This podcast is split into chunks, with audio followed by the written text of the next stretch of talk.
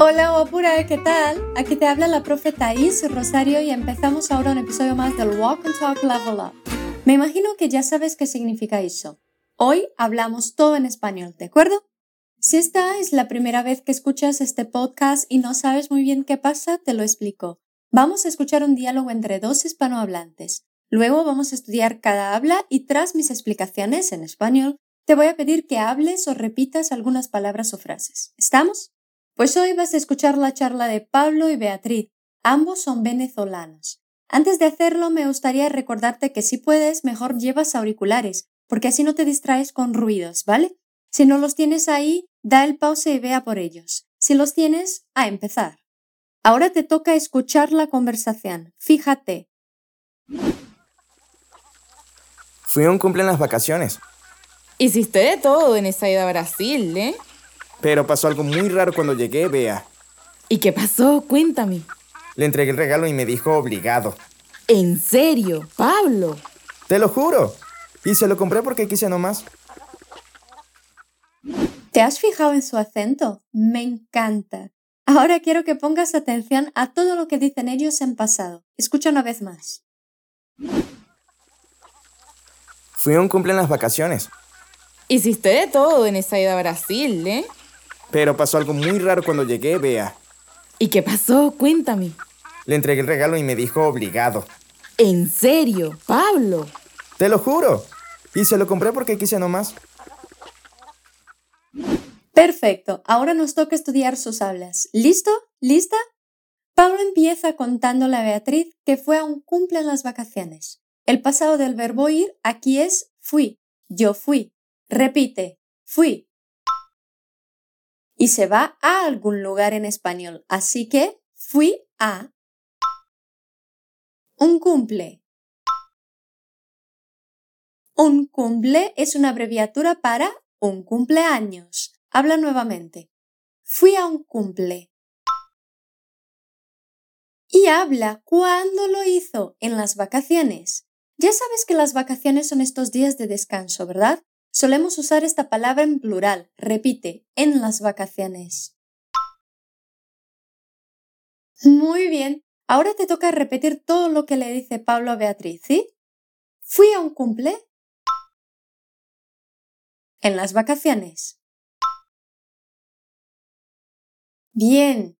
Lo curioso es que Pablo habla la S de dos formas, como la hablo yo con el sonido S mismo, y la otra es una S más aspirada. Lo hace cuando habla las. En las vacaciones dice en las vacaciones.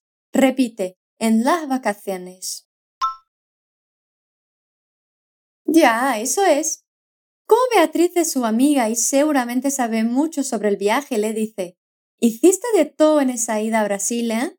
Hiciste es el pasado del verbo hacer. Tú hiciste. Habla después de mí. Hiciste.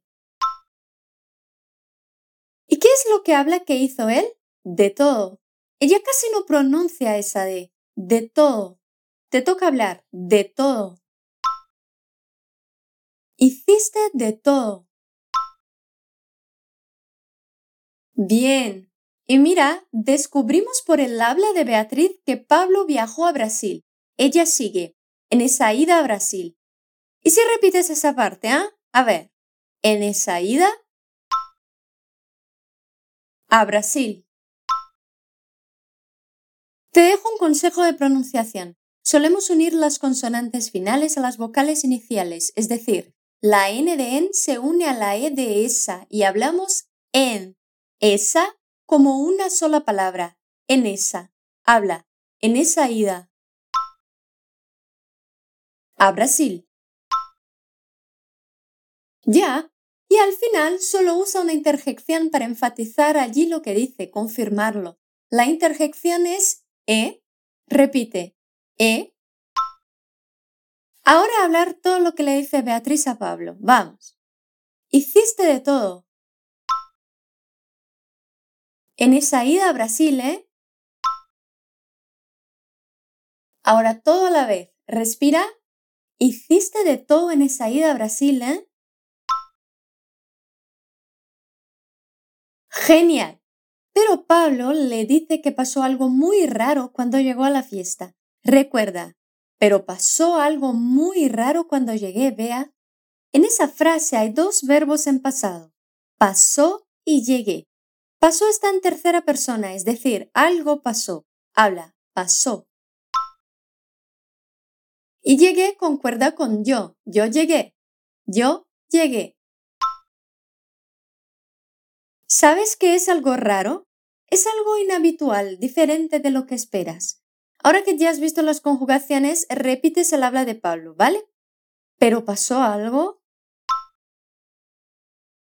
muy raro cuando llegué, vea. Muy bien. ¿Por qué no hablamos otra vez? Vamos allá. Pero pasó algo muy raro cuando llegué, vea. Estupendo. Beatriz, claro, siente mucha curiosidad por saberlo y le pregunta, ¿qué pasó? Usa también el verbo pasar, pasó, como ocurrió. Pregúntame qué pasó. ¿Y qué pasó? Y luego le pide, cuéntame. Cuando queremos pedirle algo a alguien podemos usar este modo que se llama imperativo. Si estamos hablando con una persona a la que tratamos de tú, la conjugación termina con la misma vocal o la vocal más próxima a la de la terminación del verbo. Por ejemplo, contar termina en ar. Así que al pedirte que cuentes, yo uso cuenta con na al final, ¿vale? Repite, cuenta. Y si este verbo tiene este cambio, la O se convierte en UE. Contar, cuenta. Hablo otra vez cuenta. Y detrás del verbo hay un me en el habla de Beatriz. Cuéntame. Eso significa a mí, ¿vale? Repite, cuéntame. Siempre que tenemos un verbo en imperativo afirmativo, o sea, cuando le pedimos a alguien que haga algo con esta forma de conjugar el verbo, los pronombres van detrás, ¿vale? Ahora te toca repetir todo el habla de Beatriz. ¿Y qué pasó? Cuéntame. Eso es genial. Entonces Pablo le cuenta. Le entregué el regalo y me dijo obligado. La verdad que el cumpleañero o cumpleañera debe de haber dicho obrigado. Y Pablo, como no habla portugués, entendió obligado. Eso le suena raro porque en español obligado es como forzoso. pobre, pobre. Y Pablo cuenta que la persona le dijo eso cuando él le entregó el regalo. Le entregué el regalo y me dijo obligado. Este le expresa que entregó el regalo a alguien y el verbo entregar, como otros en esta charla, va en pasado. Le entregué. Repite, le entregué. Ojo, los pronombres vienen antes de los verbos en pasado. Hablo otra vez para memorizarlo. Le entregué el regalo. Regalo es algo que compramos o hacemos para entregar a otra persona. Es una costumbre comprar regalos a la gente en su cumple aquí en Brasil también, ¿verdad? Habla esta primera parte del habla de Pablo. Le entregué regalo. Y él sigue y me dijo obligado. Dijo es el pasado del verbo decir. Él, ella dijo, habla, dijo. Y el me está ahí para expresar a quién dijo. A mí, me dijo. Nuevamente vemos el pronombre delante del verbo pues está en pasado. Me dijo. Obligado. Ya. ¿Por qué no repetimos todo? Venga, vamos. Le entregué regalo y me dijo obligado. Perfecto. A Beatriz le cuesta creer, por esa razón le dice, ¿En serio, Pablo? Si te cuento algo raro y te parece una burla, ¿qué puedes decirme? ¿En serio? Ahora todo lo que dice ella. ¿En serio, Pablo? Muy bien. Y Pablo garantiza, te lo juro. A ver, te es a ti, te juro a ti. Habla, te juro. Y lo es común que eso pasó en este caso. Es un pronombre que puede sustituir todo lo dicho antes para que no haga falta repetirlo. Te juro que eso pasó es te lo juro. Habla, te lo juro. Los dos pronombres van delante del verbo, ¿lo ves? Esto ocurre porque el verbo está conjugado en el presente. Juro, yo juro. Habla nuevamente. Te lo juro. Genial. Como el cumpleañero o cumpleañera le había dicho obligado, Pablo pensó que la persona se creía que le había comprado el regalo de manera forzosa. Así que lo justifica su amiga. Y se lo compré porque quise nomás. Este nomás indica que no se incluye nada más. Es como si dijera, lo compré porque quise y por ninguna otra razón. Repite, no más. Así es. Es esta una sola palabra, ¿eh? No más. Vale. Ahora vamos a los verbos conjugados en el pasado. Compré. Yo compré. Habla. Compré. Bien. Y quise del verbo querer. Yo quise. Repite. Quise. Sabemos que si los verbos van en pasado, los pronombres van delante de ellos, como podemos observar en se lo compré. Es tu turno de hablar. Se lo compré.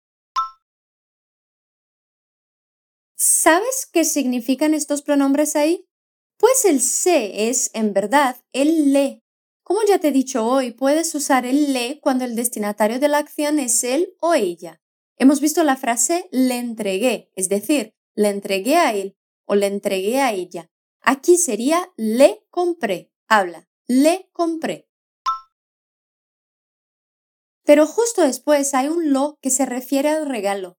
En lugar de repetir el regalo, le compré el regalo, Pablo reemplaza la palabra por el pronombre lo. Puede que estés pensando, Thais, entonces sería le lo compré, ¿no? No, porque suena raro, ¿verdad? Por eso hay una regla que dice, siempre que al pronombre le le sigue otro pronombre que empieza por L, le convertimos en un se. Se lo compré. Habla, a ver, se lo compré.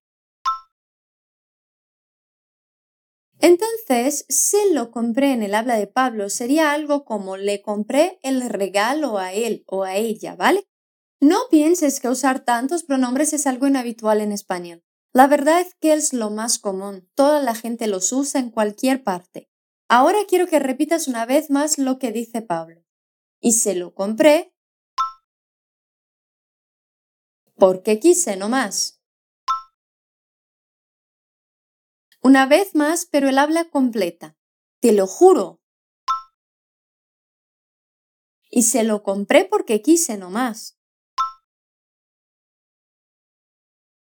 Muy bien, estupendo. Ahora voy a leer todo el diálogo quiero que te fijes en lo visto hoy. Fui a un cumple en las vacaciones. Hiciste de todo en esa ida a Brasil, ¿eh? Pero pasó algo muy raro cuando llegué, Bea. ¿Y qué pasó? Cuéntame. Le entregué el regalo y me dijo obligado. ¿En serio, Pablo? Te lo juro y se lo compré porque quise nomás. ¿Qué tal? ¿Listo, lista para escuchar a Pablo y a Beatriz otra vez? Estoy segura de que vas a comprender mucho mejor la charla. Concéntrate y escucha. Fui a un cumple en las vacaciones, Hiciste de todo en esa ida a Brasil, ¿eh? pero pasó algo muy raro cuando llegué, Bea. ¿Y qué pasó? Cuéntame. Le entregué el regalo y me dijo obligado. ¿En serio, Pablo? Te lo juro. Y se lo compré porque quise nomás. Bueno, eso es todo. Hoy has practicado bastante la conjugación de algunos verbos en el pasado simple y espero que te haya gustado hacerlo. Ahora puedes acceder a la página web de Fluency Academy, fluencytv.com, para estudiar con un material complementario que te hemos preparado. Soy Thais Rosario y te agradezco la compañía. Un beso y hasta luego.